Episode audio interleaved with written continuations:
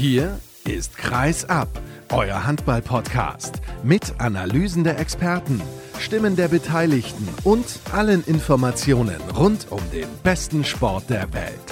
Mit eurem Gastgeber Sascha Staat.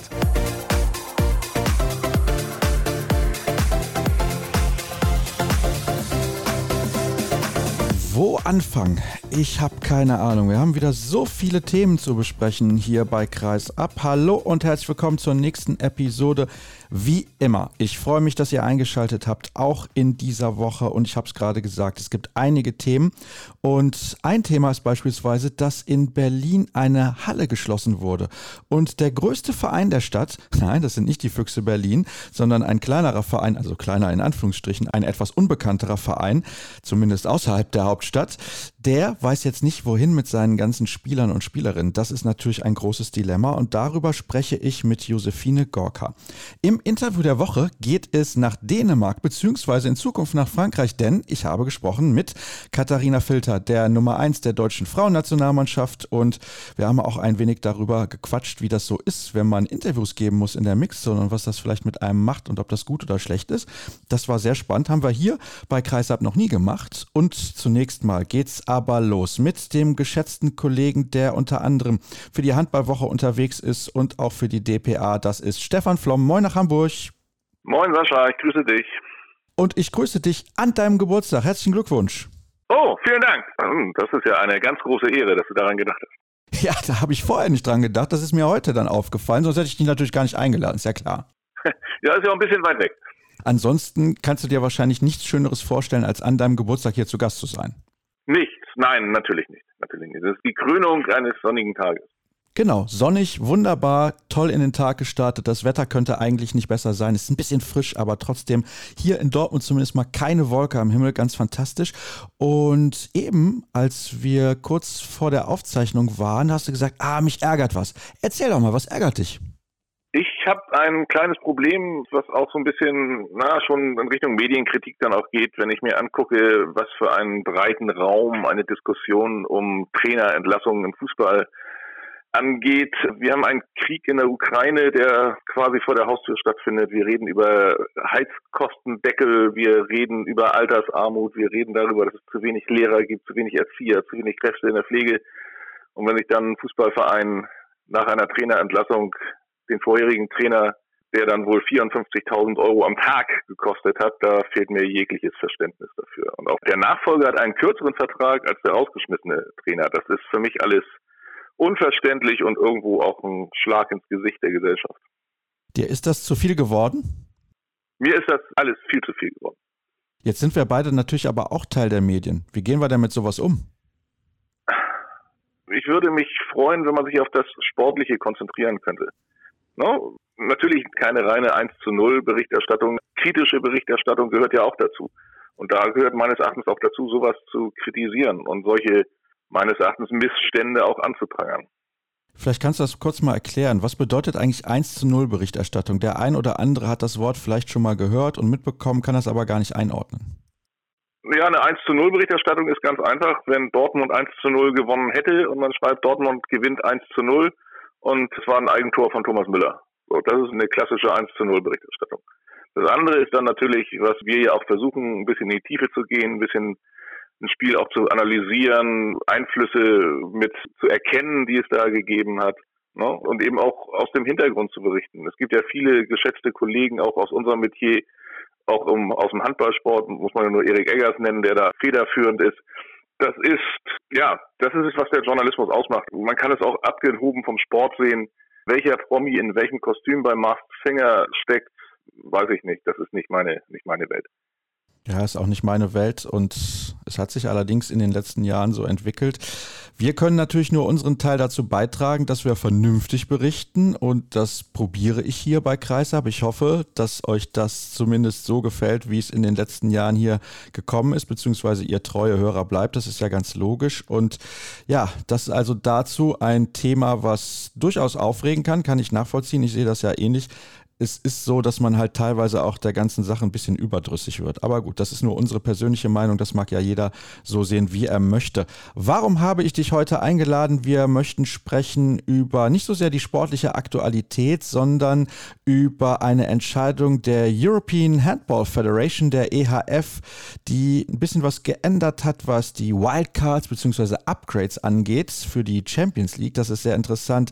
Dann gibt es ja die Video Challenge, die eingeführt wird wird und das teilweise sogar schon sehr, sehr kurzfristig. Das finde ich auch interessant, dass man sich dafür entschieden hat. Aber natürlich noch ein paar Ergebnisse vom Wochenende. Wir fangen mal an mit dem Frauenhandball, denn die SG BBM ist erwartungsgemäß deutscher Pokalsieger geworden. Xenia Smits hat den MVP-Titel bekommen beim Final Four in Stuttgart. Den hat sie ja schon in der vergangenen Saison gewonnen und zwar da beim European League Final Four. Also da weiß sie genau, wie das funktioniert und ist natürlich auch eine fantastische Spielerin. Spielerin. Also Glückwunsch an Sie und nach Bietigheim. In Dänemark hat Esbjerg den Pokal relativ deutlich im Finale gegen Odense gewonnen und mal gezeigt, wer da eigentlich die Hosen anhat in der Liga. Und in Ungarn hat Georg das Spitzenspiel gegen den FTC gewonnen und geht der Meisterschaft entgegen. In Frankreich gab es ein enges Halbfinale zwischen Metz und Brest in Brest. Das hat Metz mit einem Torunterschied gewonnen. Die sind jetzt also dabei beim Coupe de France am 10. Juni. Das ist vielleicht auch mal eine Reise wert in Paris, wo dann die ganzen Finals im Pokal ausgetragen ausgetragen werden hintereinander. Ich glaube, das ist eine tolle Veranstaltung, kann man sich auch mal ansehen. Vielleicht einfach mal nach Paris fahren, dann also am 10. Juni. Aber auch in der Bundesliga war ein bisschen was los. Stefan, die MT Melsung. Letzte Woche war hier Finn Lemke noch zu Gast, der gar nicht erklären konnte, wie das eigentlich ist, dass man so, ja, so wenig Konstanz zeigt über all die Jahre, hat dem SC Magdeburg ein Unentschieden abgeluchst. Was ja eigentlich auch zu wenig gewesen ist, weil eigentlich hätte Melsung das Spiel gewinnen müssen, wenn nicht Kai Smith, ich glaube, es war der einzige Siebenmeter, den er getroffen hat gestern in dem Spiel, wirklich mit auslaufender Zeit nicht noch das 27 zu 27 gemacht hätte. Ja, Melsung. Es ist ein Melsungsspiel gewesen. Nicht? Also, um das jetzt irgendwie ein bisschen, ja, vielleicht nicht zu sehr auf die leichte Schulter zu nehmen, aber Melsung ist so das Forrest Gump des Handballs wie eine Schachtel Pralinen. Man weiß nie, was man bekommt. Ja, das ist tatsächlich so. Jetzt stehen die Mail sogar auf dem zehnten Platz der Tabelle. Ich habe das Spiel nicht sehen können, denn ich saß im Auto auf dem Rückweg eines durchaus interessanten, ah, wie auch immer, Fußballspiels im Süden Deutschlands. Aber du hast jetzt gerade gesagt, Magdeburg hat quasi noch glücklicherweise am Ende den Ausgleich erzielt und mir wurde auch geschrieben, 6 zu 1 Start der Melsunger in das Spiel und da war es für Magdeburg, ich will nicht sagen durch, um Gottes Willen, aber wenn du so ein Spiel startest, dann ist es natürlich auch schwierig, insbesondere wenn du immer hinterherläufst. Ja, aber wir haben genau die gleiche Situation haben wir dann gestern beim THW Kiel gehabt, der auch schlecht reingekommen ist in die Partie in Gummersbach und dann aber nach 25 Minuten, glaube ich, dann erstmals in Führung gegangen ist. Und dass die Magdeburger sowas im Prinzip können, das steht ja außer Frage. Wir haben ja in den letzten Jahren erlebt, dass es ja so viele Wechsel des Momentums in einem Handballspiel geben kann, wo dann eine Mannschaft einen 5-0-Lauf hat und dann zehn Minuten lang kein Tor mehr wirft und dass es dann wieder kippt und nochmal kippt und hin und her geht. Also das ist ein 6-1-Start, ja, beeindruckend, aber hat mit einer Spielentscheidung meines Erachtens überhaupt nichts zu tun. Das stimmt natürlich und wir müssen ja nur mal auf die Ergebnisse der letzten Wochen schauen und wie die Tabelle sich gerade darstellt in der Bundesliga. Kiel 8 Minuspunkte, die Füchse 9, Magdeburg 10, Flensburg 11 und alle haben die gleiche Anzahl an Spielen absolviert. Endlich, das wurde ja auch mal Zeit, hat ein bisschen was gedauert. Also von daher ist das etwas, was wir jetzt auch mal einordnen können. Wie siehst du die Lage, was die ersten vier Plätze angeht? Ja, ich finde es zum einen, also vorausgeschickt, ich finde es super spannend, super interessant endlich, finde ich, dass es mal so ein enges Meisterrennen gibt. Und ich meine, es war Philipp Weber oder Michael Damgard, die von Magdeburg gesagt haben, wenn wir alle unsere Spiele gewinnen, werden wir Meister.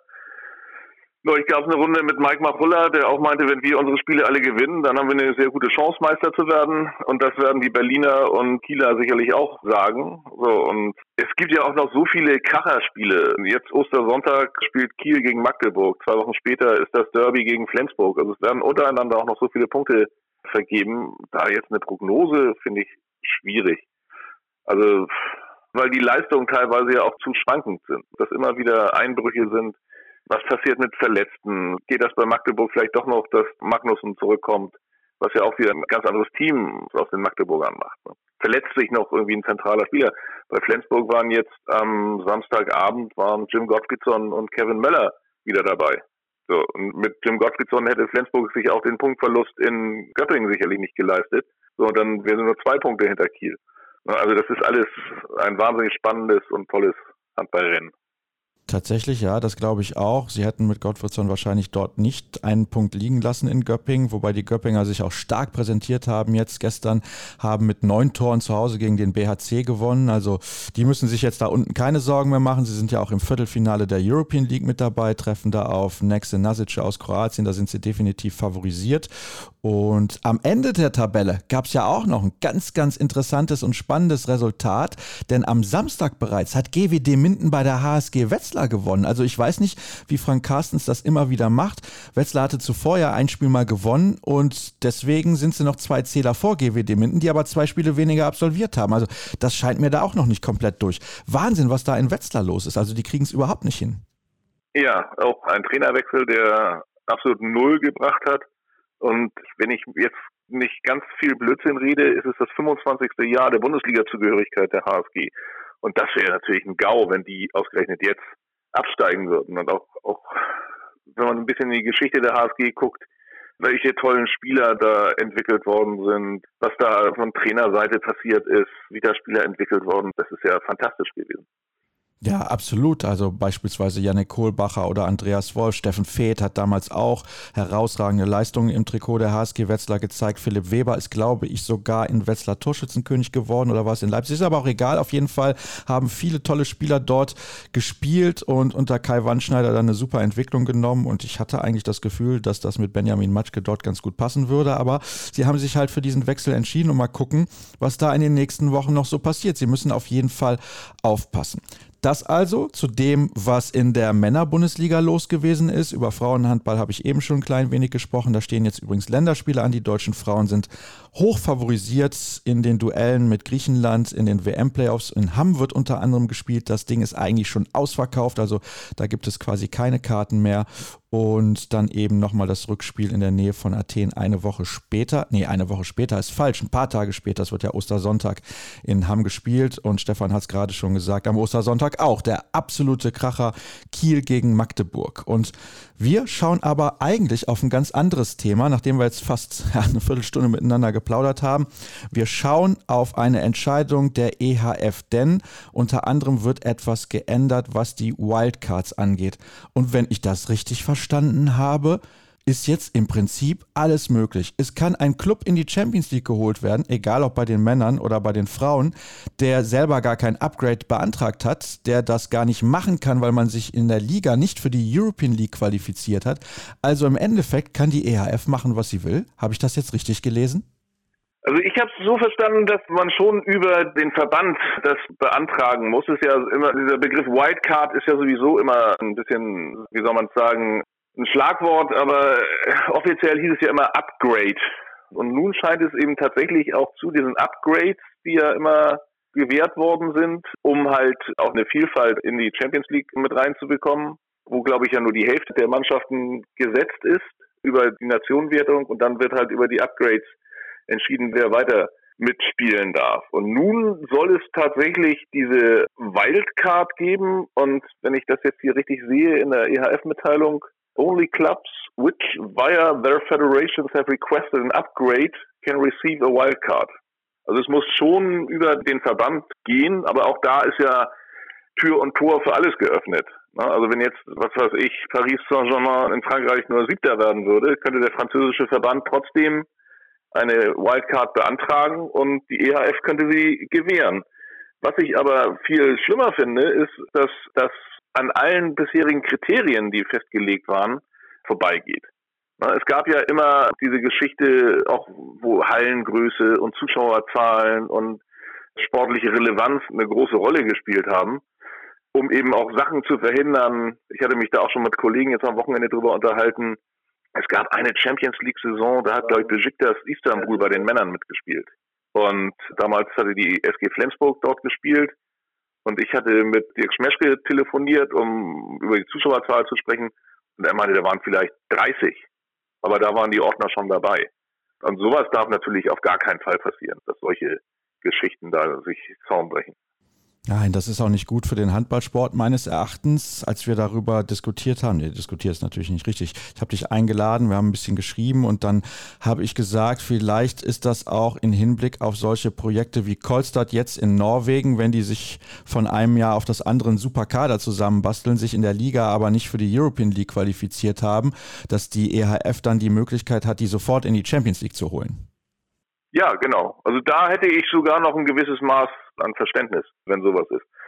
Obwohl man natürlich auch Projekte wie Kolstadt durchaus hinterfragen kann, wie nachhaltig das ist, wie andauernd das ist. Also bloß weil ein Geldgeber sich eine Mannschaft zusammenkauft, gut, in Kolstadt steckt ja, glaube ich, auch diese Supermarktkette Rema 1000 oder wie die heißt dahinter. Das ist vielleicht was anderes, aber auch in der Handball-Bundesliga haben wir ja erfahren, was Mäzenatentum bedeuten kann, wenn es dann zu Ende geht. Ja, da hast du ja in Hamburg beste Erfahrungen gemacht. in der Tat. Also schauen wir noch mal ein bisschen genauer darauf. Du hast es nämlich eben korrekt gesagt. Da war meine erste Ausführung falsch, wo ich meinte, die Vereine müssen gar kein Upgrade beim eigenen Verband beantragen. Das ist natürlich so. Also der wird dann weitergeleitet an die EHF. Aber du hast es richtig gesagt. Man kann auch in der Liga Siebter oder Achter werden und sagen, wir hätten gerne das Upgrade. In gewissem Maße kann ich es teilweise verstehen, dass aber die Kriterien dann im Prinzip gar keine Rolle mehr spielen. Schwierig. Die Kriterien waren unter anderem Größe der Halle, TV-Verträge in dem Land, natürlich sportliche Relevanz des Vereins bzw. Erfolge in den letzten Jahren und die Qualität des Kaders. Also da spielt einiges mit rein, noch ein paar andere Punkte, die ich jetzt nicht auswendig im Kopf habe, aber definitiv ist das ein Thema, das, ja, ich will nicht sagen, in den letzten Tagen so ein bisschen unterging, aber ich habe das gar nicht groß wahrgenommen, dass andere darüber berichtet haben. Also kurz mal, ja, ein bisschen in den Raum geworfen vom Exekutivkomitee der EAF und entschieden und zack, jetzt ist das so. Genau, ich wusste davon auch nichts. Ich hatte dir in unserem WhatsApp-Verkehr, den wir geführt hatten, meinte ich, weil das mit Videoentscheid und Coaches Challenge, wozu wir aber gleich noch kommen, das stand ja immer schon mal im Raum und dann schriebst du noch irgendwas von Wildcard und ich dachte, hey, wie Wildcard? So, und dann war es ein offizieller Link, eine offizielle Mitteilung der EHF. Also es war tatsächlich schon überraschend. Und es gibt noch eine weitere Entscheidung in Bezug auf die Wildcards. Da steht nämlich, nur mit Fokus auf die Champions League der Frauen können die Verbände in Zukunft zwei Upgrades für ihre Clubs beantragen. Ich habe da nochmal eine Rückfrage gestellt, habe aber bislang leider keine Antwort dazu bekommen. Denn ich frage mich, bedeutet das dann, dass beispielsweise in der Bundesliga Bietigheim Meister wird. Die sind dann gesetzt für die Champions League und in der kommenden Saison auch noch der Thüringer HC und Borussia Dortmund ein Upgrade bekommen können. Also dass dann auf einmal drei deutsche Mannschaften in der Champions League spielen. Da bin ich mir nämlich nicht ganz so sicher. Ich weiß nicht, wie du das verstanden hast. Ja, eine etwas gummiartige Aussage, die aber ja eigentlich dann den Zielen der EHF auch widerspricht. Wir haben ja Zeiten gehabt, auch in der Männer Champions League, wo vier deutsche Clubs dann mitgespielt haben. Und es ist ja auch gewollt, eine Nationenvielfalt dabei zu haben, wobei die EHF natürlich ein Problem dann bekommt, mit einer aufgeblähten Champions League möglichst viele Länder unterzubringen und dann auch Qualität zu haben. Das ist irgendwie wie ein Überraschungsei. Ne? Also, wenn du dir die aktuelle Saison in der Frauen Champions League ansiehst, dann wirst du feststellen, dass da einige Mannschaften mit dabei sind, die sportlich nicht die Qualität haben. Und da wäre es vielleicht besser, aus Ländern wie Dänemark, Ungarn, Frankreich oder vielleicht sogar auch Deutschland eine dritte Mannschaft dann dabei zu haben oder dann auch eine zweite. Also war ja nur Bietigheim vertreten als deutsche Mannschaft diese Saison in der Champions League. Aber das ist dann schon sehr, sehr erstaunlich und Gut, da müssen wir natürlich mal abwarten. Vielleicht bekomme ich dann auch mal demnächst meine Antwort und wir können das dann nochmal thematisieren in den kommenden Wochen. Dann schauen wir auf das zweite Thema, weshalb ich dich eigentlich eingeladen habe. Und du hast es eben schon gesagt, wir kommen zum Videobeweis. Und da muss ich mich jetzt gerade nochmal, ich will nicht sagen einlesen, aber den Punkt finden in der Meldung der EHF, weil das jetzt schon bei den Final Fours beispielsweise getestet werden soll. Getestet ist gut. Also es soll einen Test geben, so ist es richtig. Beim Spiel Deutschland gegen Spanien am 30. April bei dem Länderspiel. Und klar, das ist ein EHF Euro Cup Match. Es ist kein in dem Sinne offizielles Spiel, sondern es hat keinerlei sportliche Relevanz. Da soll das erstmal getestet werden. Und ich weiß nicht, was hältst du denn von der Coaches Challenge? Was mir jetzt in dieser Mitteilung auch fehlt, ist irgendein Ansatz, wie das denn funktionieren soll. Steht ein Trainer jetzt auch, also ich kenne das vom American Football, das ist glaube ich eine blaue Flagge, die sie dann irgendwo aufs Spielfeld schmeißen und dann gibt es die Challenge des Trainers. muss dann eine Auszeit genommen werden. Aber was passiert? Also wenn man sich ein Szenario vorstellt, der THW Kiel ist im Angriff. Es wird ein Stürmerfaul gepfiffen und dann Tempo-Gegenstoß, meinetwegen des SC Magdeburg, um jetzt im Bild des nächsten Wochenendes zu bleiben, Tor für Magdeburg. Dann kann Philipp Jicha eine Auszeit nehmen und den Videobeweis fordern. Aber was sind die Konsequenzen dann? Wenn es dann kein Stürmerfaul gewesen ist, muss ja dann theoretisch auch das Tor des SC Magdeburg wieder aberkannt werden. Also das ist für mich schon mal das allererste. Wie wird diese Challenge beantragt? Oder was kann überhaupt beanstandet werden? Kann man dann nur rote Karten zurücknehmen oder kann man auch erhöhen? Das ist ja alles noch völlig in der Schwebe. Also da weiß ich gar nicht, wie das funktionieren soll. Ich bin jetzt nochmal auf die Originalmeldung gegangen, beziehungsweise habe da drauf geklickt vom 28. Januar, wo das erstmals bekannt gegeben wurde. Und da steht auch nicht genau, wie das funktionieren soll. Also die Trainer können einmal pro Spiel so eine Challenge nehmen und dann sagen, pass mal auf, da die und die Entscheidung hat mir nicht gefallen. Aber da steht auch nicht drin, welche Entscheidungen genau dann überprüft werden können. Also das wird da gar nicht aufgelistet. Das finde ich dann auch ein bisschen interessant, beziehungsweise komisch, ja, besser ich gesagt. Ich meine, beim American Football ist es auch so, dass wenn du die Challenge verlierst als Coach, verlierst du auch eine Auszeit. Ja, das ist korrekt. So, das ist ja auch eine Geschichte. Bleiben wir wieder im Bild. Kiel gegen Magdeburg. Philipp Jicher nimmt eine Challenge, verliert diese Challenge und verliert seine entscheidende Auszeit, in der er vielleicht 30 Sekunden vor Schluss beim Unentschieden nochmal den, ne, was wir ja in jedem Spiel sehen, dass diese letzten Auszeiten dann ja auch von enormer Bedeutung sind. Wie soll das alles funktionieren? Also das ist mir alles noch sehr unausgegoren. Ja, das verstehe ich auch nicht so ganz und da hätte ich gerne eine genauere Erklärung der EHF gehabt, was ist wann wie erlaubt. Also ich habe da bislang noch nichts irgendwie zu gelesen und wundere mich dann auch ein klein wenig, weil das ist ja schon ein großer Eingriff in den Handball. Also pff, da bin ich sehr gespannt, weil das soll jetzt da halt getestet werden am 30. April bei dem Länderspiel der deutschen Mannschaft und dann soll es bereits benutzt werden bei den Final Four Events. Also die sind ja dann kurz danach und da frage ich mich dann auch, also das ist ja eigentlich logisch, wenn Sie jetzt sagen, Sie testen es, dass Sie auf jeden Fall hinterher sagen, hat super funktioniert. Und dann werden Sie es bei den Final Fours auf jeden Fall einführen. Also das ausgerechnet dann bei den größten Events zu machen, das finde ich schwierig. Da hätte ich mir gewünscht, dass man es dann vielleicht in der kommenden Saison irgendwie macht oder im Sommer irgendwelche Wettbewerbe findet, um das auszuprobieren. So finde ich das sehr, sehr schwierig. Genau, sehe ich ganz genauso. Aber das ist Verbandspolitik. Leute denken sich Sachen aus und ja. Aber vielleicht überraschen sie uns ja. Und es kommt eine schlüssige Erklärung, die alle zufriedenstellt.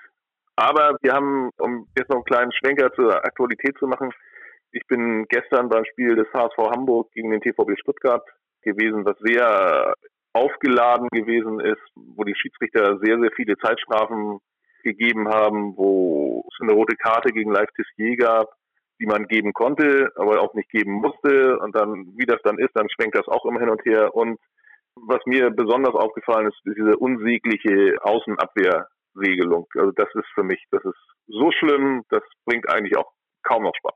Weil der Verteidiger hat ja keine Chance mehr, irgendwas zu machen. Außer er rennt von seiner Außenposition auf die andere Seite. Also wenn der links außen nach rechts außen geht. Aber sonst, jeder reinspringende Angreifer sucht den Kontakt zum Abwehrspieler, um dann entweder sieben Meter, zwei Minuten oder Tor zwei Minuten zu bekommen. Finde ich furchtbar. Sprich, da würdest du dir eine Anpassung der Regel wünschen? Ja, das wäre für mich wichtiger als jetzt eine Coaches Challenge. Aber auch das ist natürlich, ist immer wieder schwierig, auch muss auch meines Erachtens die Schiedsrichter in Schuld nehmen, äh, in Schutz nehmen, sowas in Echtzeit zu entscheiden, ist die Hüfte rausgegangen. Ich meine, es gibt auch Spieler, die durchbrechende Spieler dann mal am Bein festhalten und geschickt solche Aktionen machen. Aber das finde ich, so wie es jetzt ist, finde ich nicht in Ordnung. Ich bin auch da komplett deiner Meinung, muss ganz ehrlich sagen, dass das momentan ein bisschen in die falsche Richtung geht. Aber es ist natürlich schwer, auch da das gesunde Mittelmaß zu finden und nicht zu übertreiben, weil, ja klar, die Spieler, also die Angriffsspieler nutzen die Regeln natürlich aus und machen es clever und geschickt und die Abwehrspieler haben im Endeffekt keine Chance und habe da jetzt auch die ein oder andere Entscheidung gesehen, wo ich dann auch mir gedacht habe, ja gut, die Schiedsrichter haben dann auch nicht wirklich eine Wahl und müssen sich natürlich auch an die Vorgaben beziehungsweise an das Regeln Regelbuch halten, aber vielleicht sollte man da nochmal ein bisschen nachbessern. Ihr merkt im Übrigen, dass wir ja da einige interessante Themen hoffentlich für euch dabei hatten, jetzt gerade in diesem Gespräch, die auch für Diskussionen sorgen können. Ich bin gespannt, was ihr da auch zu sagt. Vielleicht könnt ihr mir gerne dann via Instagram auch als Nachricht mal eure Meinung zu schicken oder ich frage dann nochmal, was ihr davon haltet. Aber so ist das natürlich nichts und auch das Thema Wildcard bzw. Upgrade ist diskussionswürdig. Dann sage ich herzlichen Dank nochmal, auch an deinem Geburtstag oder insbesondere an deinem Geburtstag, Stefan. Erste kurze Pause. Wir sind sofort zurück hier bei Kreisab.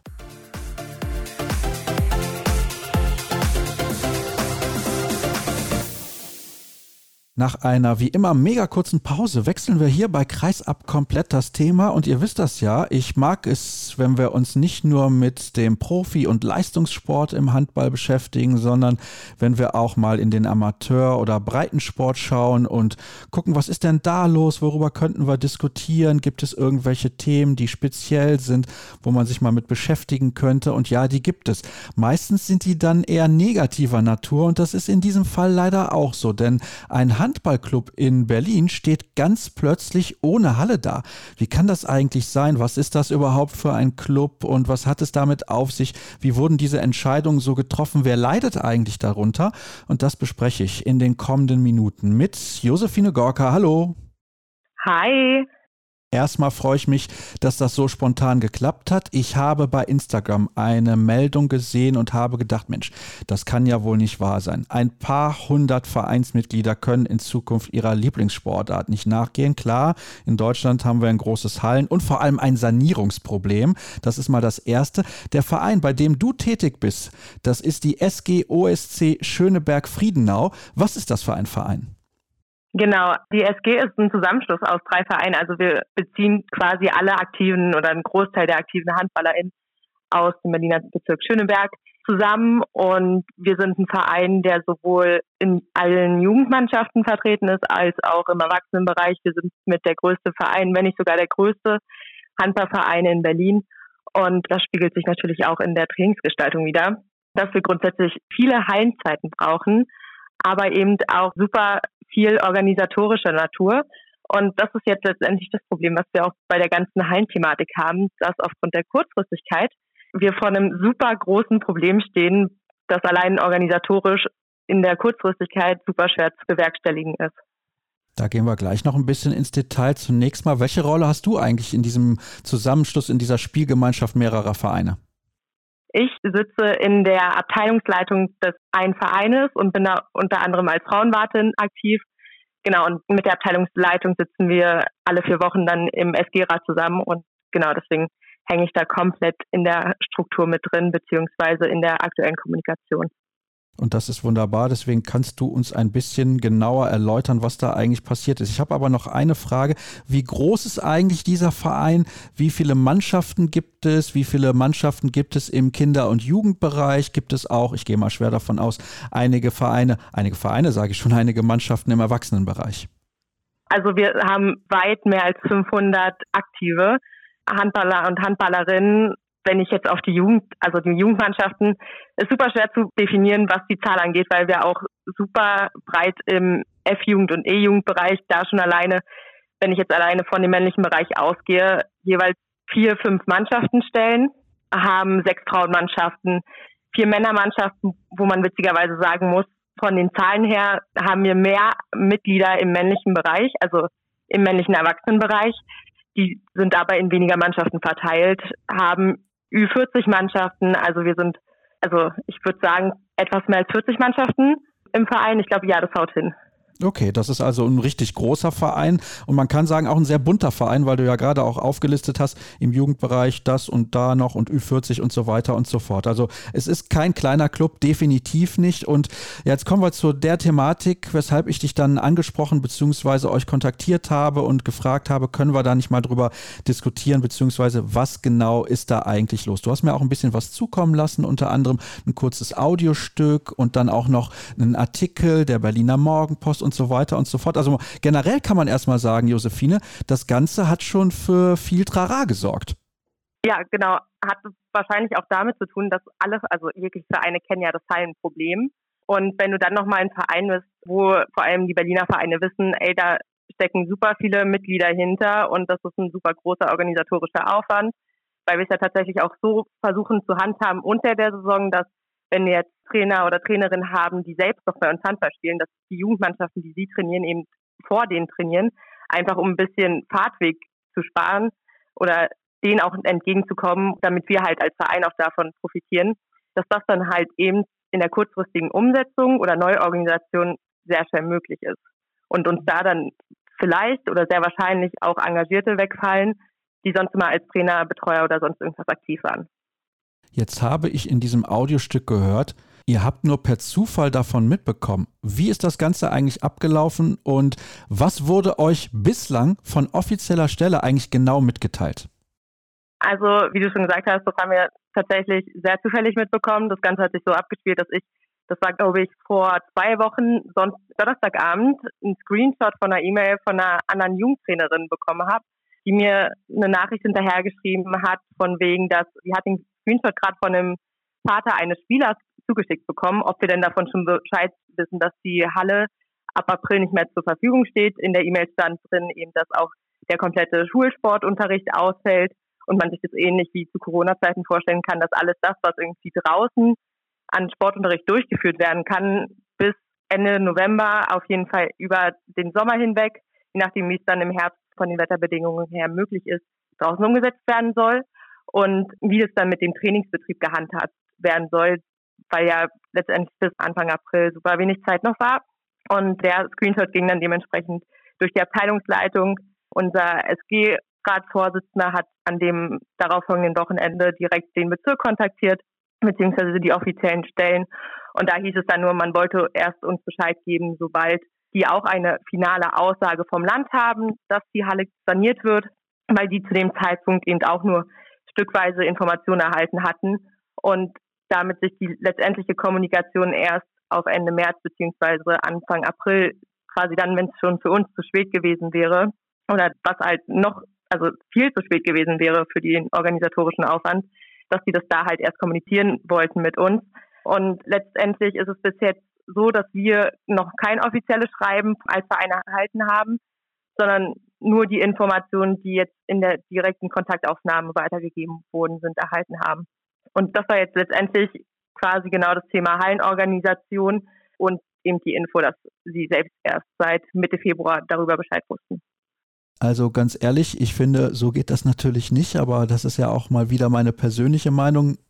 Mich regt es eigentlich auch ein bisschen auf, aber gut es ist so, das sollten wir vielleicht dazu erwähnen, relativ wichtig, wir sprechen am Freitag, den 24. März miteinander. Jetzt haben wir gerade ungefähr 20 nach 5, also sprich heute werden keine weiteren Informationen an euch herangetragen werden, gehe ich mal schwer davon aus, aber dieses Gespräch werde ich dann erst in der ersten Sendung im April ausstrahlen und dementsprechend kann natürlich in der Zwischenzeit ein bisschen was passiert sein. Trotzdem frage ich mich, wenn so eine große Nummer ansteht und ich meine, die Entscheidungsträger müssen ja wissen, dass das das nicht irgendeinen Verein betrifft, sondern generell auch einen großen Verein, der dann Probleme damit hat.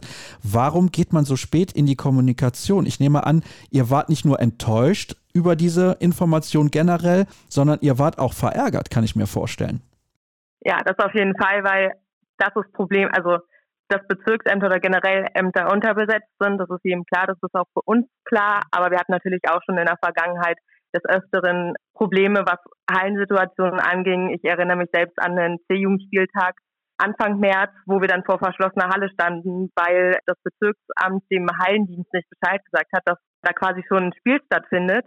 Und das sind halt in Summe Kleinigkeiten, wo das jetzt als große Sache noch hinzukommt, wo wir dann uns als Verein denken, warum suchen wir denn bewusst die Kommunikation mit den Ämtern? Warum versuchen wir, denen möglichst wenig Aufwand zu machen, in Sachen, die wir vorbereiten und so weiter. Und kriegen letztendlich, wenn kommuniziert wird, dass der Sport im Bezirk oder grundsätzlich im Bundesland Berlin gefördert werden soll, weil wir ein unglaubliches Sportangebot generell haben, dass sowas dann mit Füßen getreten wird. Und das Thema Ehrenamt ist grundsätzlich auch so ein Thema, wo selbst die Politik Bescheid weiß, dass das mittlerweile super schwierig ist umzusetzen und dass man immer weniger Ehrenamtliche bekommt. Und dass es auch super wichtig ist, vor allen Dingen jetzt nach der ganzen Corona-Thematik, die Kinder wieder zum Sport zu bekommen dass da quasi einem so das Bein gestellt wird.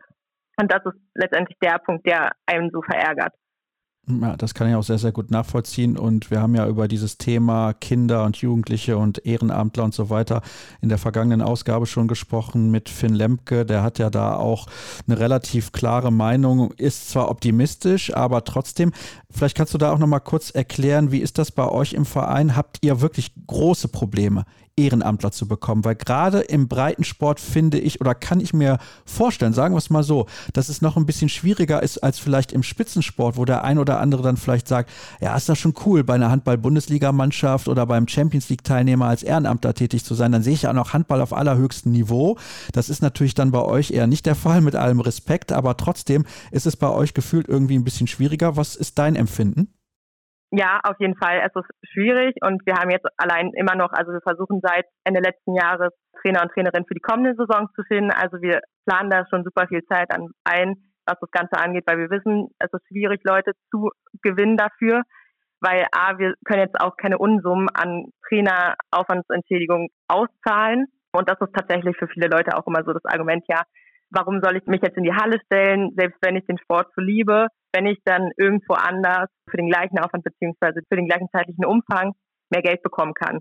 Und so schade es auch ist, desto verständlicher ist es, dass vor allen Dingen der finanzielle Aspekt für viele Leute eine unglaubliche Rolle spielt. Und wenn man dann eben selbst noch aktiv ist und überlegt, wie viel Zeit man dann letztendlich in der Halle verbringt, beziehungsweise was man da für Fahrtwege teilweise auf sich nimmt, sind es alles so Faktoren, die verständlich sind und die auch irgendwo in Ordnung sind, wenn da Leute sagen, sie wollen das nicht unbedingt machen, es sei dann eben, Trainingszeiten liegen direkt hintereinander beispielsweise. Ich kann das verstehen. Kannst du das auch verstehen? Absolut. Absolut. Ich kenne es ja selber von mir. Ich bin selbst noch als Jugendtrainerin, wie gesagt, unterwegs und ich stehe fünf Tage, sechs Tage die Woche in der Halle. Und so ein bisschen mehr Freizeit oder so ein bisschen außerhalb der Halle Zeit zu verbringen, wäre auch ganz cool, aber irgendwo macht man es ja auch den Kindern zuliebe. Ja, das finde ich auch. Also man liebt den Sport und man liebt auch die Kinder, sage ich mal, an das Leben außerhalb der eigenen Familie zu gewöhnen. Also es klingt jetzt vielleicht ein bisschen kurios, aber ich glaube, du weißt, worauf ich hinaus möchte. Also man gibt den Kindern ja auch viele Werte mit. Auch das habe ich zuletzt mit Finn Lemke ja noch mal ein bisschen genauer besprochen. Welche Konsequenz hat das denn eigentlich für euch jetzt ganz konkret, was die aktuelle Saison betrifft? Denn machen wir uns nichts vor, ein paar Spiele werden ja noch zu absolvieren sein und die sagen euch eigentlich, nächste Woche ist die Halle zu. Äh, genau, also das konkrete Problem ist aktuell, wir haben allein in der Halle, wir haben natürlich auch Spiele in anderen Hallen, aber allein in der Halle sind das halt noch 35 Saisonspiele, die bis Mitte Mai gespielt werden müssen, wo dann dementsprechend immer von morgens bis abends die Halle belegt war. Und in der Kurzfristigkeit eine Alternative zu finden, wo eben so ein Umfang an Spieler ausgeführt werden kann, ist super schwierig. Wir haben zwar eine Halle angeboten bekommen, aber da können wir leider keine Spieler austragen, beziehungsweise auch keinen Trainingsbetrieb für Mannschaften D-Jugend aufwärts anbieten. Genau, und dann halt eben die Trainingszeiten, die komplett wegfallen. In der Halle normalerweise finden da zwei Drittel aller Trainingszeiten statt für den Verein, weil wir auch das Glück hatten, mit der Halle eben da der einzige Verein zu sein, der da drin trainiert. Und dann leiden natürlich auch die Jugendmannschaften runter. Selbst wenn wir nur ein, sag ich mal, Breitensportverein sind, beziehungsweise leistungsorientierte Mannschaften haben, wir haben eine D-Jugend, die das Ziel hat, zur ostdeutschen besten Ermittlung zu fahren. Wir spielen sowohl im Erwachsenenbereich in der Oberliga und da haben wir halt bei uns vor allen Dingen in der Oberliga auch das Problem, dass wir ja teilweise mit Haftmittel spielen, aber auch super viele Spiele ohne Haftmittel haben und in Berlin ja Haftmittel grundsätzlich in den Hallen untersagt ist und das quasi unsere einzige Trainingshalle war, wo die Mannschaften, die eben überregional spielen, mit Haftmittel trainieren konnten und das sind eben so kleine Sachen, die halt jetzt komplett wegfallen und dann eben auch mit Anbetracht auf die nächste Saison beziehungsweise auf die Qualifikationsspiele für die Oberliga Ostseespree in der B-Jugend als auch A-Jugend wegfallen. Und damit, ich will nicht sagen, eine Wettbewerbsverzerrung entsteht, aber das halt nicht unbedingt zugunsten unserer Mannschaften ist. Das ist auf jeden Fall so. Ich glaube, da müssen wir auch nicht drüber diskutieren. Ich frage mich auch ganz ehrlich, Josephine, wie kann denn der Bezirk sagen, ja, hier habt ihr eine andere Halle, ihr seid ein Handballverein, aber die Halle ist zu klein, da kann man gar nicht Handball spielen. Also wie kann man auf so eine Idee kommen?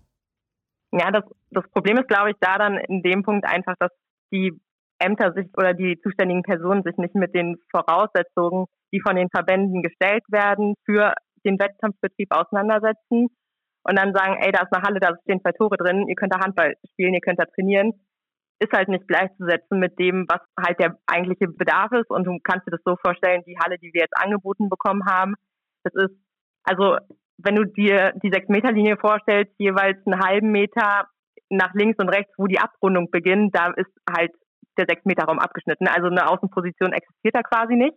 Dementsprechend wäre es halt cool gewesen oder wir hätten es cool gefunden, dass man da schon rechtzeitig mit uns in den Austausch kommen wäre, was überhaupt gebraucht wird.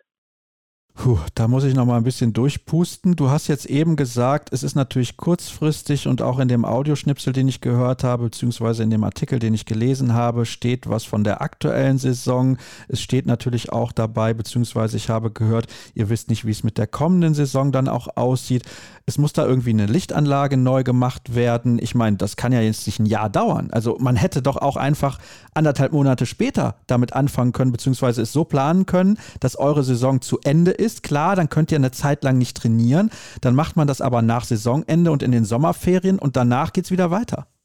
Ja, also ich glaube, das ist tatsächlich so ein extremer Rattenschwanz, weil dann fehlen da in dem einen Abend Mitarbeiter, die das vergessen zu kommunizieren oder weshalb es nicht kommuniziert werden kann.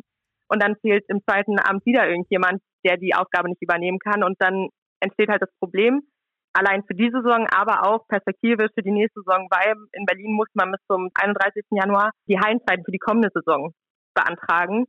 Und zu dem Zeitpunkt, selbst wenn da jemand schon rechtzeitig kommuniziert hätte, hätten wir als Verein ja schon andere Hallen beantragen können, um eben mit Ausblick auf die nächste Saison da entgegenwirken zu können.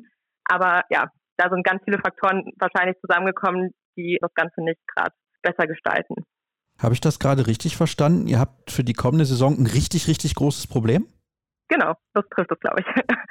Okay, aber vielleicht nochmal zur Erläuterung. Ich meine, diese Lichtanlage, wie lange baut man an sowas rum? Das kann doch nicht ein halbes Jahr dauern. Tatsächlich kenne ich mich da leider in dem Bereich nicht aus, aber das wird auch über Schüler von dem Oberstufenzentrum gemacht, quasi umgesetzt. Ich weiß nicht, ob das jetzt der Aspekt ist, der das Ganze verschnellern soll oder ob es dadurch sich noch mehr zieht. Aber die Halle ist wirklich nicht mehr in einem optimalen Zustand und da gibt es auf jeden Fall sicher noch andere Punkte, die da erneuert werden müssen. Aber das hatten wir jetzt bei uns beispielsweise in der Abteilungsleitung auch, dass es eine Halle gibt im Bezirk, die wird quasi seit zehn Jahren saniert und steht nicht mehr zur Verfügung. Und das ist, glaube ich, so auch unsere größte Befürchtung, dass es irgendwann zu irgendeinem Punkt kommt, weshalb sie sagen, das zieht sich halt noch länger. Was ist denn deine Hoffnung, beziehungsweise was macht euch eigentlich als Verein Hoffnung?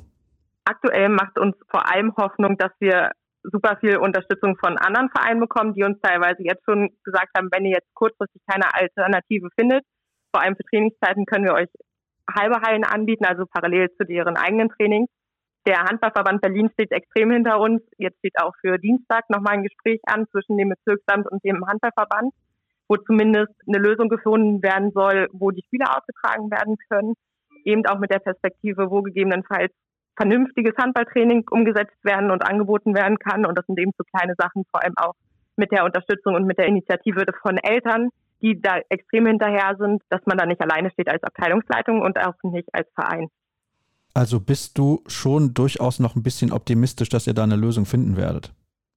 Ich denke ja und ich hoffe vor allem, weil ich glaube, also vor allem auch im Interesse des Handballverbandes Berlin, wie gesagt, wir sind der größte Handballverein, den es in Berlin gibt. Und selbst wenn Mitglieder zu anderen Vereinen wechseln, würde es sicher auch ganz viele Leute geben, die sagen, okay, nee, sie hören auf mit dem Sport und das ist ja jetzt nicht im Interesse des Handballverbandes Berlin, aber auch nicht im Interesse des Deutschen Handballbundes beispielsweise. Das kann im Interesse von niemandem sein, wenn wir ganz ehrlich sind. Ja, das kommt auch dazu. Naja, vielleicht würden sie ja noch eine andere Beschäftigung finden oder ein neues Hobby finden, aber es wäre halt super schade für den Sport. Ja, es wäre super schade für den Sport und es wäre natürlich vor allem auch super schade für euch als Vereinsgemeinschaft, denn so ein Verein Breitensport, ich kann das nur immer wieder betonen, ist ja mehr als nur eine reine Sportgemeinschaft. Also es geht darum, dass man ja soziale Werte mitgibt, dass man Spaß miteinander hat in der Gemeinschaft, dass man natürlich auch einem tollen Sport nachgehen kann und das hat ja auch ein bisschen was von Gewohnheit. Man ist dann zumindest mal jedes zweite Wochenende in der Halle und für viele Menschen ist das das ganz, ganz wichtig und ein sozialer Anker. Und da würde ich mir schon wünschen, dass man da in Deutschland auch ein bisschen mehr Wert drauf legt. Ich weiß, die Hallenproblematik, das ist natürlich auch ein finanzieller Aspekt, der da mit reinspielt. Also ich bin sehr, sehr gespannt, ob wir da in den nächsten Jahren in Deutschland bei dem Sanierungsstau, den wir haben, nicht nur was die Hallen angeht, weiterkommen werden. Und ich würde mir auch wünschen, dass da einige, die diese Entscheidung treffen, vielleicht mal ein bisschen über den Horizont hinausdenken bzw. hinausschauen. So ist es richtig. Josephine, herzlichen Dank für für deine Zeit. Ich hoffe, die Aufmerksamkeit sorgt auch etwas dafür, dass euch geholfen werden kann. Und euch wird jetzt geholfen mit einer ganz, ganz kleinen Pause. Ihr könnt eben kurz durchatmen und dann machen wir weiter mit dem nächsten Teil der heutigen Sendung.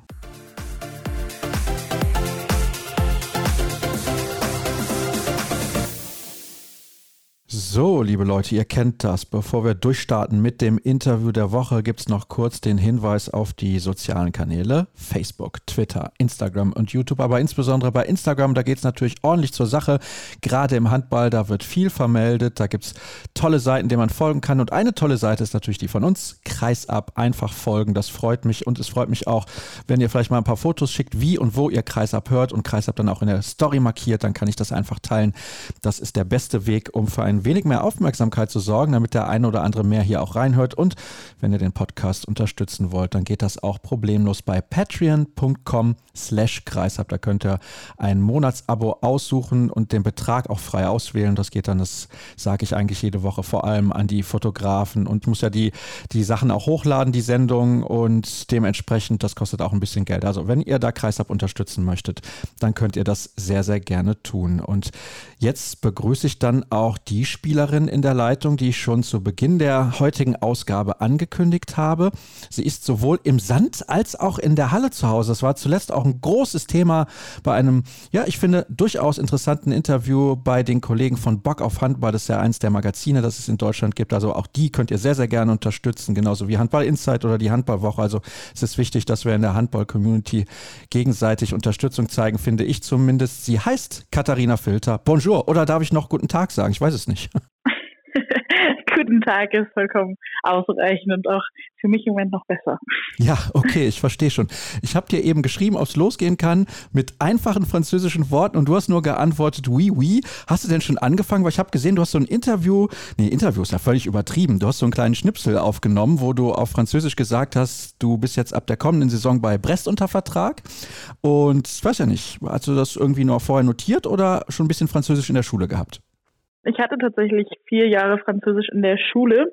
Also ja, ein bisschen ist da schon was hängen geblieben. Ich würde sagen, vielleicht allem die Aussprache so ein bisschen. Aber ja, ich muss da schon wieder anfangen zu lernen. Ich hoffe natürlich, dass es schnell alles wiederkommt. Aber man hat jetzt ja auch ein paar Jährchen nicht mehr gesprochen. Von daher, also ich würde sagen, ich muss nicht bei Null anfangen. Aber ja, ich sollte schon mal wieder anfangen zu lernen und habe auch schon angefangen, so ein bisschen was zu machen. Ich finde auch, du weißt ja jetzt auch einige Monate vorher, dass es für dich dann nach Frankreich geht und dann je näher das kommt, desto größer wird wahrscheinlich auch die Motivation sein, denn du willst ja auch nicht hinkommen und gar nichts verstehen. Ja, genau. Also ich versuche natürlich so viel wie möglich irgendwie schon vorher schon mal zu lernen, aber ich glaube, so wirklich lernen tut man das dann auch erst da, wenn man dann da irgendwie unter den Leuten ist und das dann vielleicht auch öfter am Tag hört. Aber ja, also meine Motivation ist auf jeden Fall groß, das so schnell wie möglich da alles zu verstehen. Also sprachtechnisch bist du dann aber sehr gut aufgestellt, weil Dänisch ist ja wahrscheinlich mittlerweile auch fließend. Ja, Dänisch ist mittlerweile fließend. Ja, wäre dann quasi, wenn es auch so gut läuft wie beim Dänisch, die vierte Sprache. Ja, nicht schlecht. Das kann ich auf jeden Fall sehen lassen. Und für alle, die es nicht mitbekommen haben, kurz zur Erklärung. Momentan spielst du bei Kopenhagen Handball in der dänischen Hauptstadt. Da bist du vergangenen Sommer erst hingewechselt. Du hast ja viele Jahre beim Buxtehude SV gespielt, aber auch in Viborg ein Jahr. 2014, 2015 bist du da aufs Internat gegangen und dann hinterher wieder zurück nach Buxtehude. Und jetzt hast du dich Brest angeschlossen ab dem kommenden Sommer. Das ist eine der beiden Spitzenmannschaften in Frankreich. Warum dieser Schritt jetzt schon nach einem Jahr in Kopenhagen? Ja, also so früh habe ich den selber auch noch nicht erwartet, aber die Saison in Kopenhagen lief auch einfach echt gut für mich. Ich habe super viel Spielzeit bekommen, konnte auch eine relativ konstante Leistung da zeigen, was mich natürlich auch ja überrascht, aber auch natürlich sehr gefreut hat. Und dann freue ich mich natürlich auch, dass das auch in anderen Ligen quasi gesehen wird. Und da kam halt das Angebot von Brest und ja, das war einfach so eine riesen Chance, die ich gerne annehmen möchte oder gerne ausprobieren möchte. Und du kannst da ja auch Champions League spielen. Also Brest wird sehr, sehr sicher wieder auch in der Champions League mit dabei sein über das Upgrade. Jetzt, wenn wir miteinander sprechen, haben sie gerade gestern das Spitzenspiel gegen Metz relativ hoch verloren. Hast du das mitbekommen? Ja, ja, habe ich mitbekommen. Ja, ist natürlich ein bisschen ärgerlich. Ich glaube, noch zur Halbzeit waren sie da ja mit einem vorne, glaube ich. Ist natürlich ärgerlich, das so zu sehen. Aber gut, Metz ist natürlich auch eine Top-Mannschaft und ja, passiert. Ja, und müssen wir uns nichts vormachen, Metz hat die eigene Gruppe in der Champions League souverän gewonnen, unter anderem zweimal Gjör geschlagen und sind, ja, würde ich schon sagen, einer der Top-Kandidaten dieses Jahr auch den Titel in der Champions League zu gewinnen. Aber vielleicht sollten wir auch nochmal dazu erklären, das Angebot kam ja, glaube ich, auch zu diesem verhältnismäßig späten Zeitpunkt, ein bisschen überraschend, liegt aber vielleicht auch daran, dass sich dort die Nummer 1, Cleopatre Draleux, eine Gehirnerschütterung zugezogen hat. Die kann auch erstmal nicht spielen. Ja, genau. Ich bin im Moment raus man weiß auch nicht genau für wie lange und da muss man halt gucken mit ihr, wie sicher das ist, wann sie zurückkommt und falls sie dann keine Ahnung, vielleicht nochmal einen Ball an den Kopf bekommt, wäre sie dann halt wieder raus und da wollen sie dann natürlich dann noch eine Torhüterin dabei haben, falls Cleopatra Dalö wirklich wieder ausfällt. Das finde ich auch sehr, sehr wichtig, dass man da vorsichtig ist. Wir hatten ja, vor vielen Wochen mal dieses Thema auch bei Gehirnerschütterung. Franka Weber war da zu Gast. Also wer das gerne nochmal hören möchte, einfach mal googeln. Ich weiß jetzt auswendig nicht, in welcher Folge das der Fall gewesen ist, aber das war sehr spannend, was sie dazu gesagt hat, weil dann oft das Thema ist, dass die Spielerinnen oder Spieler zu früh wieder anfangen, weil sie natürlich auch spielen wollen. Also da muss man auf jeden Fall aufpassen. Hättest du das Angebot, ich weiß, es ist eine hypothetische Frage, auch angenommen, wenn Dalö komplett fit gewesen wäre? Mm, ja, ist natürlich eine sehr hypothetische Frage. Dann wäre auch die Frage gewesen, ob sie VGA verlängert hätten. War ja auch so, dann weiß ich nicht, ob sie das auch gemacht hätten. Ihr Vertrag, also wäre ja auch ausgelaufen. Diese Saison haben sie dann verlängert für nächstes Jahr. Ja, dann sehe das Ganze natürlich schon anders aus, wenn es dann hieß, vielleicht da VGA, ich weiß nicht, wie man den Namen ausspricht, dann nicht verlängert hätte, dann hätte ich wahrscheinlich trotzdem ja gesagt, weil auch hinter Dalö einfach mit ihr zu spielen und auch von ihr zu lernen, wäre auch einfach eine Riesenchance. Ich meine, das ist jetzt auch mit einer wie ich finde, der besten Torhüterin und wäre auch einfach mega cool, mit ihr ja, trainieren zu dürfen, zu können und auch zu spielen. Und ich finde auch, sie hat ja zuletzt bei der Europameisterschaft, auch wenn es jetzt ein paar Monate her ist, nochmal gezeigt, wie gut sie ist. Und ja, du hast recht, von einer Torhüterin, die auch deutlich mehr Erfahrung hat, kannst du natürlich lernen. Du bist jetzt 24 Jahre alt, also gerade immer noch am Anfang deiner Karriere, gerade als Torhüterin. Aber wenn wir jetzt mal ein bisschen zurückblicken, ich finde, in den letzten zwei Jahren ging es doch relativ rasant Natürlich in Kombination auch mit deinen Leistungen in der Beachhandball-Nationalmannschaft, aber natürlich auch in der Halle, weil bei der Weltmeisterschaft 2021 in Spanien warst du noch die Nummer zwei und das hat sich jetzt relativ schnell gewandelt. Ja, das stimmt. Ja, man muss aber auch so sagen, also ich habe auch, ja, wie soll man sagen, ein bisschen Glück gehabt, muss man ja so sagen. Dina Eckerle ist schwanger geworden und da bin ich ja von der zweiten sozusagen auf Platz eins gerutscht und freut mich natürlich, dass ich dann noch weiterhin das Vertrauen auch von den Trainern bekomme und da auch weiterhin meine Spielzeit bekomme und ja, da auch zeigen kann, was ich kann. Und ja, ich möchte einfach, also ich glaube, da ist immer noch vieles, was ich lernen kann, vieles, wo ich mich entwickeln kann. Viel Erfahrung kann ich auf jeden Fall auch noch sammeln, wie du schon sagst, ich bin auch noch relativ jung und nee, das freut mich einfach auch, dass es für mich dann ja gut läuft und bringt mir Spaß und werde auf jeden Fall weiter hart an mir arbeiten. Welche Punkte hast du denn für dich ausgemacht, die noch nicht so funktionieren, wie du das von dir selber vielleicht erwartest? Mm, also das ist unterschiedlich. Also ich muss dann, glaube ich, eher aufpassen, dass ich nicht zu kritisch mit mir selber werde. Bin dann eher so, boah, am besten jeden Ball halten und habe mich da jetzt schon runterbekommen, dass man Spiele nicht zu Null spielen kann, dass das eher auf dem Niveau quasi nicht möglich ist. Aber es gibt da noch einige Sachen. Also ja, so Timing auf dem Arm gucken, also so, so kleine Sachen halt, die man, ja, wie gesagt, auch mit der Erfahrung dann kommen. Hat das für dich lange gedauert, jetzt in der dänischen Liga dann auch reinzufinden? Weil ganz viele Torhüter sagen natürlich auch, ja, pass mal auf, wenn ich ein zweites oder drittes Mal gegen Spieler XY gespielt habe, dann kenne ich natürlich seine Wurfvarianten ein bisschen besser, weiß genau, worauf ich aufpassen muss, weil ich habe mitbekommen, du bist beispielsweise sehr häufig im Team der Woche, obwohl du ja gegen diese ganzen Spielerinnen fast noch nie gespielt hast. Ja, das gehört auch damit, also anfangs habe ich auch selber damit gerechnet, weil auch alle anderen das immer gesagt haben, in der neuen Liga da muss man ja auch erstmal ankommen, man muss sich dran gewöhnen, alles ist neu und haben auch alle mal gesagt, ja, da, da muss man sich erstmal reinfinden, so halbe Saison, ganze Saison. Und dann lief das jetzt ja überraschend eigentlich schon viel besser. Also von Anfang an habe ich da eigentlich schon direkt gut reingefunden und ja, weiß ich selber gar nicht. Also freut mich natürlich, dass das direkt von Anfang an so gut lief. Aber natürlich, sobald man gegen Spielerinnen öfter spielt, wird es natürlich irgendwann einfacher, weil man dann weiß, so dann erkennt man leichter so, Wurfmuster oder Laufwege ist dann natürlich einfacher zu sehen. Und ja, ich habe auch noch so gegen Mannschaften wie gegen Odense oder so, da läuft das dann auch natürlich nicht ganz so einfach. Also da läuft das nicht mal eben so, aber sonst ja hatte ich von Anfang an eigentlich schon direkt ein paar gute Spiele. Ja, also ich habe es ja gerade gesagt, du bist schon häufiger in die Mannschaft der Woche gewählt worden in der dänischen Liga und die ist, glaube ich, die ausgeglichenste der Welt. Ob sie die beste ist, das kann ich nicht so beurteilen, weil ich die Spiele ja auch nicht sehe. Aber wenn man mal sieht, auch was die Ergebnisse angeht und so weiter und wie sich die Mannschaften auch international schlagen, dann spricht das, glaube ich, für sich. Also es sind jetzt zwei dänische Mannschaften auch im Final Four der European League mit dabei und das ist ja auch dann eine relativ eindeutige Sache. Aber das ist ja auch so ein Punkt, du hast jetzt gerade gesagt oder erklärt, wie das abläuft. Guckst du denn viel Video? Also bist du wirklich, was das angeht, eine Spielerin, die sagt, boah, ich, ich brauche unglaublich viel Vorbereitung oder gehst du auch ein bisschen nach Gefühl? Weil da gibt es ja ganz unterschiedliche Typen, beispielsweise Clara Woltering, die ja jetzt auch bei der Nationalmannschaft als Torhütertrainerin mit dabei ist. Die war immer mehr so eine Gefühlsspielerin, auch wenn sie natürlich viel Video geguckt hat. Aber da gibt es ja Unterschiede. Wie ist das bei dir? Also ich würde auch sagen, dass ich mehr so Gefühlsspielerin bin.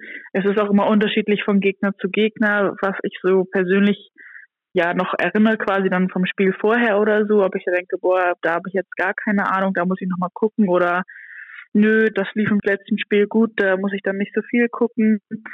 Versuche da manchmal ein bisschen mehr über Gefühl, aber da muss ich auch ehrlich sagen, muss ich selber nochmal ein bisschen ja auch noch für mich herausfinden, was so die perfekte Menge an Video ist, weil manchmal denke ich mir so, okay, heute war vielleicht zu viel Video geguckt, dann vielleicht mal zu wenig Video. Da muss ich vielleicht auch selber noch so die perfekte Menge rausfinden, wie viel da ich gucken muss. Aber so würde ich erstmal sagen, dass ich eher ein bisschen eine Gefühlsspielerin bin. Die Frage mag vielleicht ein bisschen bescheuert klingen, aber kann man sich das überhaupt alles merken? Ja, ist natürlich schwierig. Man muss natürlich gucken, was man sich alles anguckt. Also wenn ich dann zum Beispiel ein Spiel gucke, kann ich mir alle Würfe rausnehmen, dann gucke ich alle Würfe auch an. Beim zweiten Spiel gucke ich vielleicht nur noch so von, von der Startsechs oder von den sechs, die am meisten werfen, da dann natürlich noch mal mehr. Aber so natürlich versucht man von jeder Spielerin Video zu sehen und das dann ja auch, auch zu erinnern. Ist natürlich nicht immer so einfach, aber meistens klappt das. Bist du dann jemand, der sich Notizen macht oder versuchst du das irgendwie anders im Kopf zu behalten? Mal so, mal so. Also mal schreibe ich mir das auf, mal gucke ich es nur an das ist unterschiedlich. Und weil ich dich ja auch beim Turnier jetzt erlebt habe, also bei den letzten beiden in Spanien und auch jetzt in Montenegro und in Mazedonien, kann es auch eine Reizüberflutung sein, weil du jetzt gerade auch gesagt hast, du musst für dich das richtige Maß finden, wie viel Video du wirklich schaust. Und wenn du alle zwei Tage ein Spiel hast, und da gab es jetzt bei dem Turnier auch Phasen, da habt ihr zwei Tage hintereinander gespielt. Ich meine, das ist ja auch eine Zeitfrage irgendwann. Irgendwann muss der Kopf sich ja auch ein bisschen ausruhen. Ja, das stimmt. Aber also ich finde so, auch meistens bei den Spielen haben wir dann ja auch mit unseren Torwarttrainern dann, also mit Clara oder dann jetzt Matthias, gucken wir dann auch zusammen Video, gehen das zusammen durch und so von Spiel zu Spiel quasi ist das für mich kein Problem. Also da wird dann das Spiel dann abgehakt und geht dann weiter zum nächsten. Ist natürlich nicht einfach, muss man sich natürlich schon konzentrieren. Dann wird vielleicht mal ein oder anderer Wurf vergessen, aber das dann auch eher dann vielleicht von Spielern, die auch nicht viele Würfe im Spiel haben. Okay, und wo du gerade Matthias Andersson schon angesprochen hast, das finde ich sehr, sehr spannend. Der hat ja bislang, also ziemlich lange, nur bei Männern Torwarttraining gemacht. Unterscheidet sich das stark von dem, was Clara Woltering beispielsweise macht oder was du bei Debbie Klein erlebt hast in Buxtehude und bei der Nationalmannschaft? Mm, also ich würde sagen, dass generell sich alle drei ein bisschen unterscheiden. Jeder hat so den eigenen Stil an Übungen und also jeder hat auch so seine eigenen Übungen, die dann mal mal öfter vorkommt. Aber generell, die reden ja auch viel zusammen, arbeiten auch zusammen, ähnelt sich dann natürlich auch viel und alle haben dann ja auch das gleiche Ziel. Es ist dann nicht so, dass beide einzeln die eine Technik dir beibringen wollen, sondern eher so, dass sie gucken, welche Spielerin haben wir da jetzt, was kann die, wo wollen wir sie entwickeln und dann haben ja auch alle das gleiche Ziel und wollen dann auch das gleiche trainieren. Also zumindest hat das in den letzten Monaten bei dir sehr, sehr gut funktioniert. Ist denn auch ein bisschen Wehmut mit dabei, aus Dänemark wegzugehen, weil du bist ja ein Kind des Nordens, du kommst aus Hamburg und scheinst dich da ja auch extrem wohl zu fühlen. Ja, auf jeden Fall. Also die Entscheidung war auch nicht einfach, gerade weil ich mich ja auch sehr wohl fühle, bin gerade erst ein Jahr hier und ist natürlich auch gemütlicher hier, also so nah an zu Hause dran. Ich kann die Sprache und kenne jetzt auch die Liga. Ja, also eine leichte Entscheidung war das natürlich nicht. Ich sag das jetzt mal so salopp. Brest ist schon ein bisschen am Arsch der Welt. Ja, ist schon weit, habe schon geguckt. Also es gibt eine Zugverbindung, die dauert dann aber leider so 14 Stunden. Man kann natürlich auch fliegen, Brest hat zum Glück einen eigenen Flughafen. Aber ja, das macht man nicht mal eben so, nicht so wie jetzt vielleicht nur Kopenhagen, aber ja, dafür hat es vielleicht andere Vorteile und es liegt ja auch am Wasser, also dem Wasser bleibe ich treu. Ja, genau, das stimmt natürlich. Lass uns noch mal ein bisschen über ein anderes wichtiges Thema sprechen, was bei dir eine große Rolle spielt. Das ist natürlich der Beachhandball. Und auch da habe ich ein bisschen reingeschaut bei dem Interview, was du mit dem Kollegen Finn Ole Martins gemacht hast. Und das würde dir schwerfallen, dich zu entscheiden. Aber wenn du jetzt zu einer Mannschaft wechselst, die in Frankreich um den Titel mitspielen will, die in der Champions League, sage ich mal, ins Viertelfinale möchte, kannst du dir das überhaupt noch erlauben, Beachhandball zu spielen? Die Frage möchte ich jetzt mal so formulieren. Mm, ja, also es geht ja darum, also es kommt natürlich darauf an, wie es zeitlich passt. Im Moment wahrscheinlich, also wenn es Überschneidung gibt, also hat natürlich immer die Halle Vorrang, hat es jetzt auch.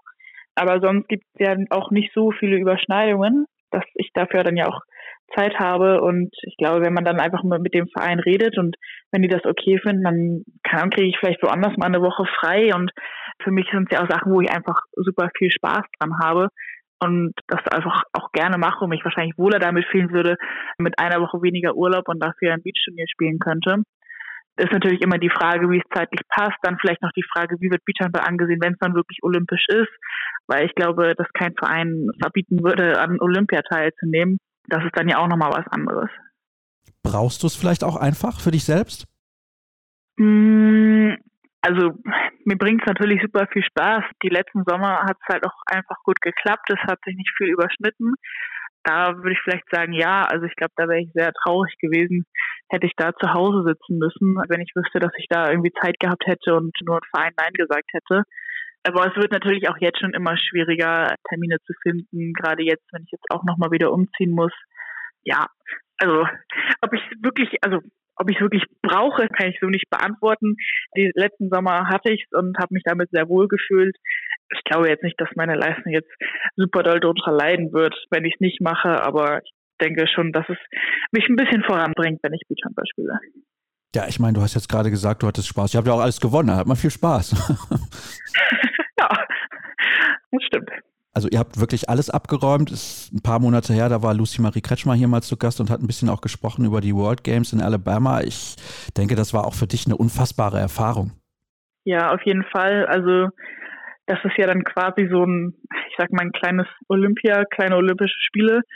Das ist natürlich mega, also weil sonst hast du natürlich auch Großturniere, aber dann halt immer nur in deiner einen Sportart. Und so waren da natürlich super viele Sportarten. Du konntest überall mal zugucken. Da sind noch andere deutsche Mannschaften, die du anfeuern kannst in anderen Sportarten. Das ist natürlich auch nochmal einfach, das war halt einfach ein riesengroßes Erlebnis. Und das könnte ja für dich dann in Zukunft nochmal der Fall sein, wenn ihr euch mit der Hallennationalmannschaft für Olympia qualifiziert und dann noch mit der Beachhandball-Nationalmannschaft, dann hast du natürlich ein großes Dilemma, aber dazu hast du ja mehrfach schon was gesagt. Was du auch gesagt hast, ist, und das fand ich auch sehr bemerkenswert, in der Halle würde uns die Lockerheit vom Beachhandball manchmal gut tun. Sind die Erwartungen zu hoch oder sind wir zu verkrampft im Hallenhandball? Was meinst du damit genau? Mm, damit meine ich auch eher so, dass wir beim Beachhandball auch so die letzten ein, zwei Jahre medial jetzt nicht wirklich so den großen Druck hatten. Also es war ja eher so, okay, gut, du machst Beachhandball in deiner Freizeit, wenn es passt, kannst du es machen, aber es war jetzt nicht irgendwie groß in der Presse hier oder da und auch nach den Spielen. Also es gibt auch nicht so wie in der Halle so eine Mixzone, wo du durch musst und dann kann nach jedem Spiel eine Spielerin zum Interview schicken musst. Das haben wir da natürlich gar nicht. Und ich würde schon sagen, dass da vielleicht noch was anderes ist, wenn du da nicht die ganze Zeit auch medialen Druck hast und ja, ich weiß nicht, dann hatten wir im Jahr davor auch ja nicht so gute Platzierungen und dann ist man da vielleicht auch lockerer, ich weiß nicht. Hast du mir jetzt gerade durch die Blume gesagt, dass ich demnächst nicht mehr Stopp sagen soll, wenn du durch die Mixzone läufst bei den Turnieren? Habe ich das richtig verstanden? ja. Okay. Nein. Nein. Also das ist ja auch natürlich Druck, den man sich dann irgendwie selber macht. Man hat Angst, dass man dann mal schlecht spielt und das dann direkt irgendwo steht. Das kann ja immer, immer mal passieren und das hatten wir beim Beachhandball einfach nicht. Ich meine, wir haben ja auch ungefähr alles gewonnen, auch bei der Weltmeisterschaft, die wir gewonnen haben. Da gab es dann ja auch diese große Bikini-Geschichte. Da hat das deutsche Fernsehen über die Norwegerin berichtet. In einem Nebensatz erwähnt, dass die Deutschen dabei waren, aber auch noch nicht mal, dass wir das gewonnen haben. Also von daher ist da medial nicht so die Aufmerksamkeit da gewesen. Und ich weiß nicht, das Feeling ist vielleicht auch nochmal, ich meine, wenn du da am Strand spielst, ist vielleicht auch nochmal ein bisschen mehr Lockerheit. Aber ja, also so empfinde ich das manchmal. Also ich finde, das ist ein super spannendes Thema und ich kann das natürlich auch absolut nachvollziehen. Vielleicht kann ich da meine Perspektive einfach mal schildern, weil es geht im Endeffekt immer nur darum, Erklärungen dafür zu bekommen, was da auf dem Spielfeld passiert ist, sowohl bei einem Sieg als auch bei einer Niederlage. Ich meine, ein paar Fragen muss man natürlich auch stellen. Und ich glaube, ihr habt ja selber auch die Erwartungshaltung. Du hast das ja gerade so ein bisschen angedeutet. Ihr wollt ja auch jedes Spiel gewinnen. Und ihr werdet auch gerne zum Beispiel jetzt mit der Hallennationalmannschaft nach Ljubljana gekommen zum Finalwochenende. Ist ja nicht so, dass da jetzt auch 20 Medienvertreter gewesen wären aus Deutschland, was ich sehr schade finde, dass so wenige da waren und das eigentlich kaum wertschätzen. Das finde ich eigentlich, ja, gefällt mir überhaupt nicht, da bin ich ganz ehrlich, aber ich glaube, meine Meinung ist da auch relativ bekannt.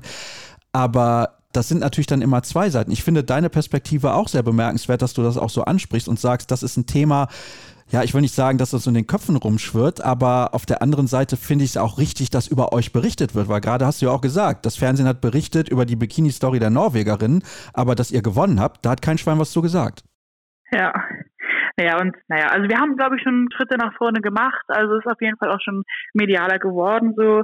Und so soll es ja auch sein. Also das ist jetzt irgendwie nichts gewesen, wo ich sagen möchte, das soll nicht mehr passieren. Also das ist ja auch wichtig. Wir wollen ja auch unseren Sport vermarkten und man darf vielleicht auch nicht vergessen, dass beim Beachhandball bei uns natürlich auch super gut lief. Ich meine, wir haben alles gewonnen. So mit jedem Sieg kommt auch die Lockerheit. War vielleicht auch eine kleine Rolle, aber sonst ist natürlich auch wichtig, dass da ja wir medial auch da präsent sind und dass es natürlich auch mehr wird wir wollen ja auch den Leuten zeigen, was wir können.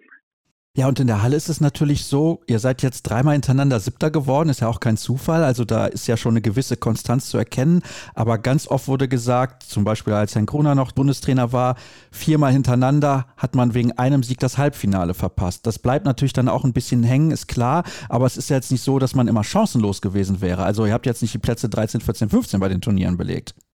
Nee, genau. Also das stimmt auch. Da ist tatsächlich echt, ja, ich würde auch sagen, eine gute Konstanz und ich würde auch sagen, dass wir auf einem guten Weg sind, da immer ein Tickchen weiter nach vorne zu kommen und ein siebter Platz ist jetzt ja auch nicht schlecht.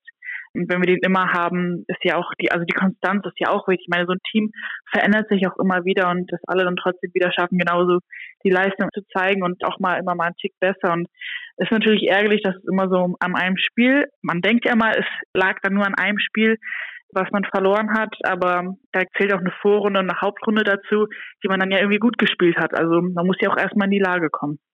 Ja, das ist absolut richtig. Und ihr habt beispielsweise 2021 in Spanien gegen eine Mannschaft verloren, die auf jeden Fall jetzt nicht schlecht war. Dass man das erste, das zweite ist, sie hat vor heimischer Kulisse gespielt. Das kommt dann auch noch dazu. Also ich behaupte immer noch, hättet ihr an einem neutralen Ort gespielt, hättet ihr das Spiel wahrscheinlich für euch entschieden. Aber ja, das ist schon sehr interessant. Also ich finde das Thema ultra spannend, weil es geht ja auch oft um Druck und Erwartungshaltung im Leistungssport. Und viele sagen, die können alle Handball spielen. Es ist sowieso eine mentale Geschichte. Das würde ja dann auch dazu passen. Ich weiß nicht, wie du das siehst.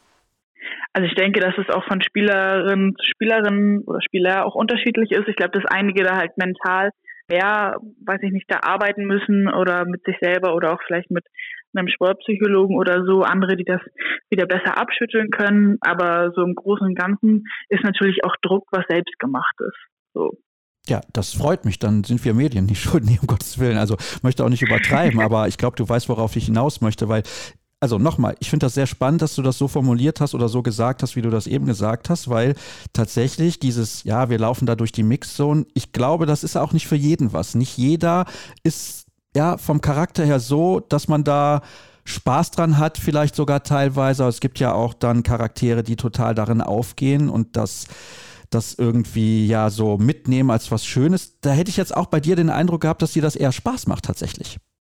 Mm, ja, also ich denke mir immer so, wenn man da angehalten wird und gefragt wird, dann ist man ja auch irgendwie aufgefallen. Ich hoffe dann, also meistens dann ja im positiven Sinne. Also ich habe nicht das Gefühl, dass da welche, die einen schlechten Tag gerade hatten, rausgepickt werden und fertig gemacht werden. Und also ich finde es dann immer schön, dann auch, wenn man sagen, ja, die Aufmerksamkeit bekommt, und das ist ja auch irgendwie so eine Bestätigung. Und es ist vielleicht auch so was, wo ich von Mal zu Mal vielleicht auch besser werde, weil man gewöhnt sich dann daran, irgendwann weiß man so, was man antworten möchte und auch wenn man mal keine Lust hat, dann fallen einem auch Sätze ein, die dann immer gehen und das kommt natürlich auch immer mit jedem neuen Interview fühlt man sich da auch sicherer, weil man ja vielleicht auch Angst hat, was Falsches zu sagen.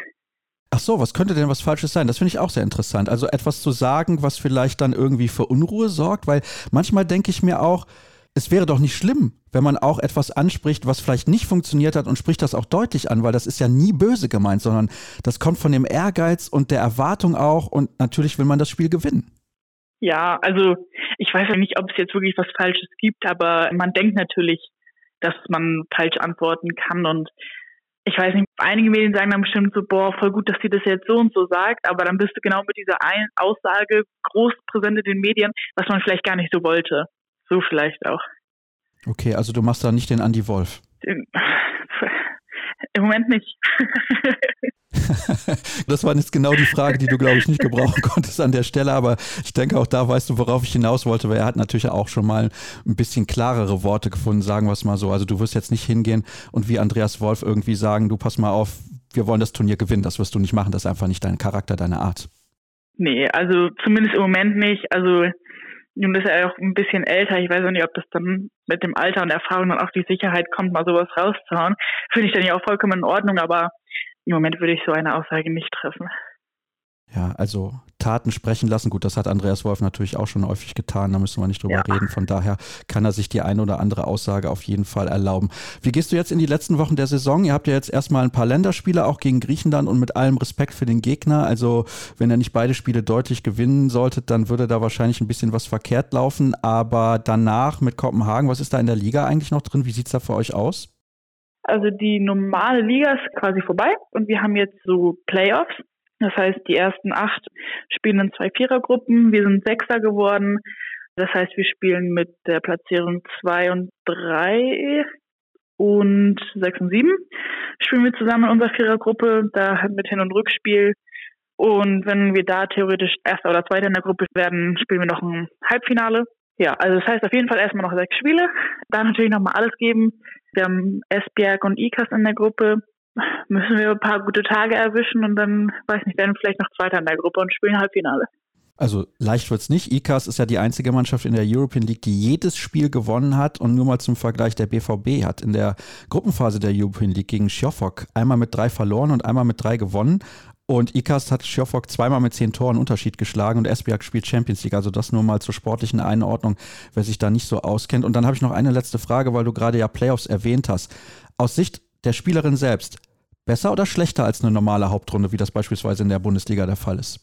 Mm, also ich finde jetzt für uns, weil wir auch nicht international gespielt haben, fand ich es eigentlich super, weil man natürlich mehr Spiele hat. Wir haben auch mal so englische Wochen auch ohne internationale Spiele.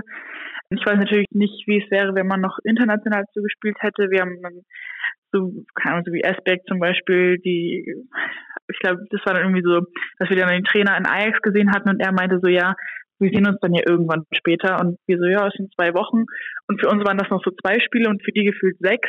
Also es ist dann natürlich eine wirklich sehr hohe Belastung, wenn man jetzt die Liga, Playoffs und noch international spielt. Ich so fand es eigentlich relativ cool, weil wir dann mehr Spiele hatten. Ja, aber ich glaube, das sind so Sachen, für jeden unterschiedlich sind und vielleicht auch dann eine Gewöhnungssache. Das denke ich auch, aber ab nächster Saison kommt es ja bei dir knüppeldick. Also sobald du dann in Brest mit der Saison beginnst, Samstag, Mittwoch, Samstag, Mittwoch oder sonntags, wenn ihr dann auch an Sonntagen spielen solltet. Aber ich glaube, das ist auch etwas, wo du dich richtig drauf freust. Also das ist ja die Herausforderung, die man auch sucht. Man möchte Champions League auf allerhöchstem Niveau spielen. Ja, genau. Also ja, kann ich nur so bestätigen. Sehr gut, dann bin ich schon gespannt, wie das dann laufen wird. Auf jeden Fall glaube ich, ein guter Schritt für dich, dass du dann nochmal ein Level höher spielen kannst, als das in Kopenhagen der Fall war. Und ich bedanke mich auch für ein sehr, sehr offenes und ehrliches Interview. Also das war ja auch eine Thematik, wo wir hier bei Kreisab nicht jede Woche drüber sprechen. Und wenn ihr weitere Interviews dieser Art hören möchtet, dann könnt ihr das tun natürlich wieder in der nächsten Woche. Und ihr könnt unseren sozialen Kanälen folgen. Ich wiederhole das gerne nochmal. Facebook, Twitter, YouTube und Instagram vor allem. Hashtag und Accountname Kreisab. Danke, dass ihr diese Woche auch wieder mit dabei gewesen seid. Bis zur nächsten. Tschüss.